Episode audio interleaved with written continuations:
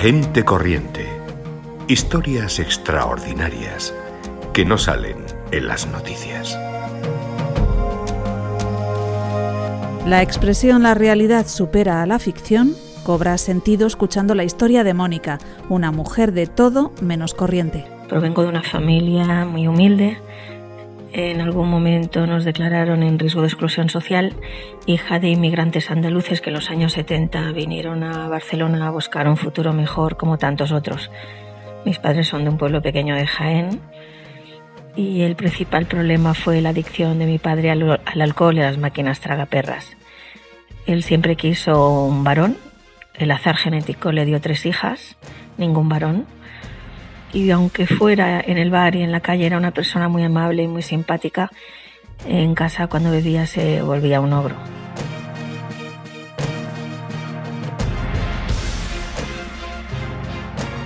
Mi madre tenía trabajos poco cualificados, tiene, tiene poca formación. Y, mis hermanas eran pequeñas, yo soy la mayor de tres hermanas, a los 18 años, eh, bueno, antes de los 18 ya tuve trabajos muy precarios y después ya me puse a, a vender, venta domiciliaria y en un call center. Como era buena vendedora, gracias a las comisiones podía ganar un sueldo que permitiera pagarme los estudios y ayudar muy poquito, pero ayudar algo en la economía familiar.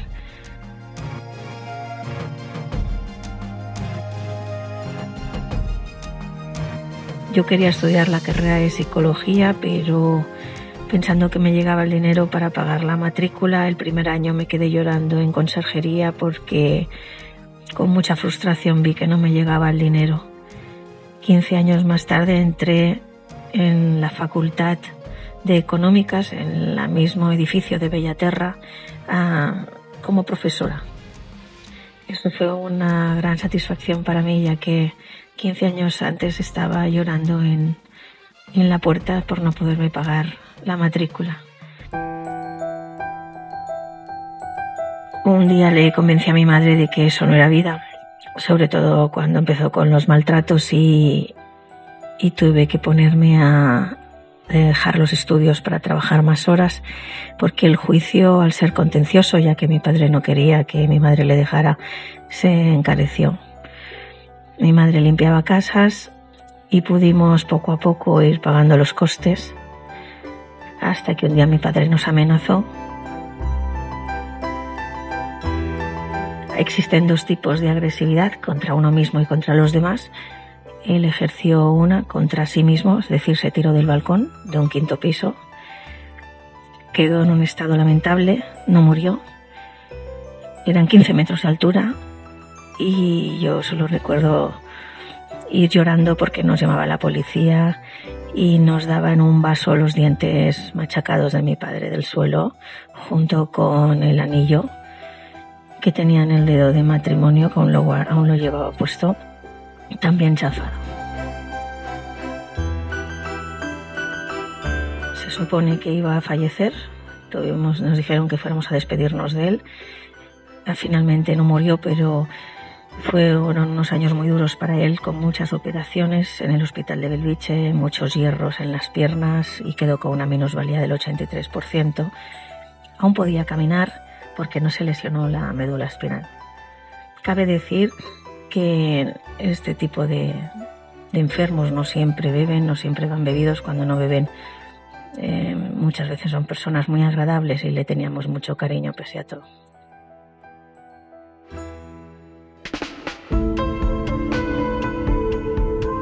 Mucho esfuerzo acabé la carrera trabajando muchísimas horas para compatibilizar eh, los estudios con el trabajo, con ayudar a la familia y por las noches con broncas continuas. Finalmente mi padre fue dado de alta del hospital, no sabíamos qué hacer con él, éramos muy jovencitas.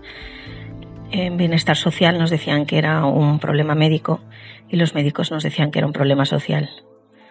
Por la edad que tenía mi padre, no llegaba a los 56 años, no era apto para un geriátrico, ni tenía enfermedades de gente mayor, ni tampoco para un psiquiátrico porque estaba bien de la cabeza. La sociedad no nos daba ninguna solución alternativa más que estuviera en casa con los cuidados de una cuidadora que evidentemente él mismo tendría que pagar con la paga que le quedó de su empresa en la que trabajaba de operario.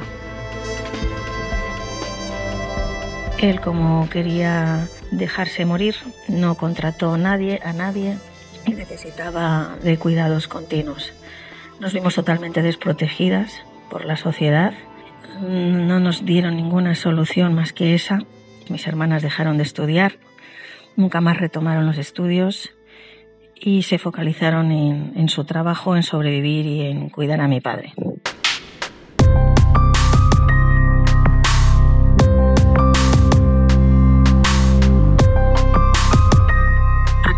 la carrera de psicología, yo quería estudiar la mente humana porque qué pasaba en el cerebro de mi padre cuando tomaba esas decisiones que tomaba o cuando veía la realidad.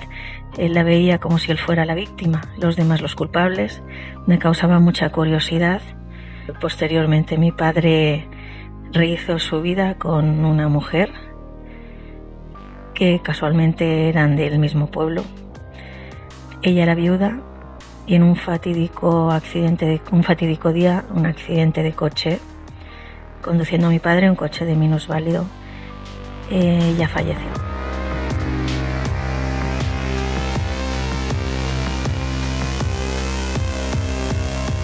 Mi padre le sacaron los bomberos con la radial y acabó otra vez en el hospital de Belviche unos años más tarde, también en la misma planta de traumatología incrementando aún su, nivel de discapacidad y minusvalía. Si antes quería morir, ahora todavía más, le dolían todos los huesos, el líquido cefalorraquídeo le colgaba por la nariz, no podía mover bien la mano, tenía todo lleno de huesos, la mandíbula era huesos, con lo cual no, podía abrir la boca más que lo, el, el diámetro de una cuchara, bueno, más que el diámetro, la, lo que el ancho de una cuchara. Y, y fue realmente muy duro, muy duro verle sufrir.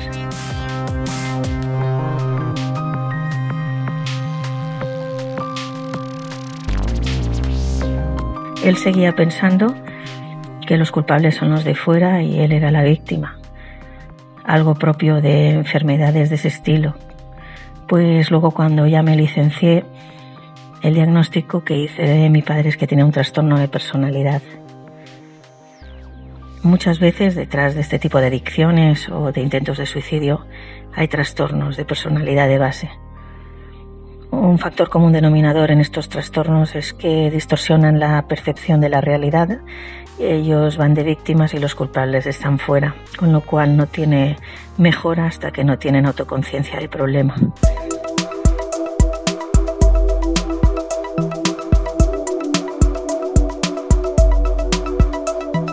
De niña en riesgo de exclusión a psicóloga y speaker de ventas, Mónica es una mujer sin límites, hecha a sí misma, que defiende la constancia como la mejor receta para conseguir lo que uno se proponga, a pesar de todos los obstáculos que quiera poner la vida. Em, yo seguí con mi carrera, seguí en ventas, ya que gracias al variable podía ganar más dinero que en otras profesiones. Me promocionaron como directora comercial en una startup de Internet muy conocida en España, dirigiendo equipos de ventas. Y hace 15 años me puse por mi cuenta. Soy empresaria, tengo una consultoría y ayudo a que los empresarios vendan más. Doy conferencias en toda España y Latinoamérica, en congresos donde hay 2.000, 3.000 empresarios representando mi país, España. He escrito tres libros publicados por Editorial Planeta y aparezco en el libro de mejores speakers de España.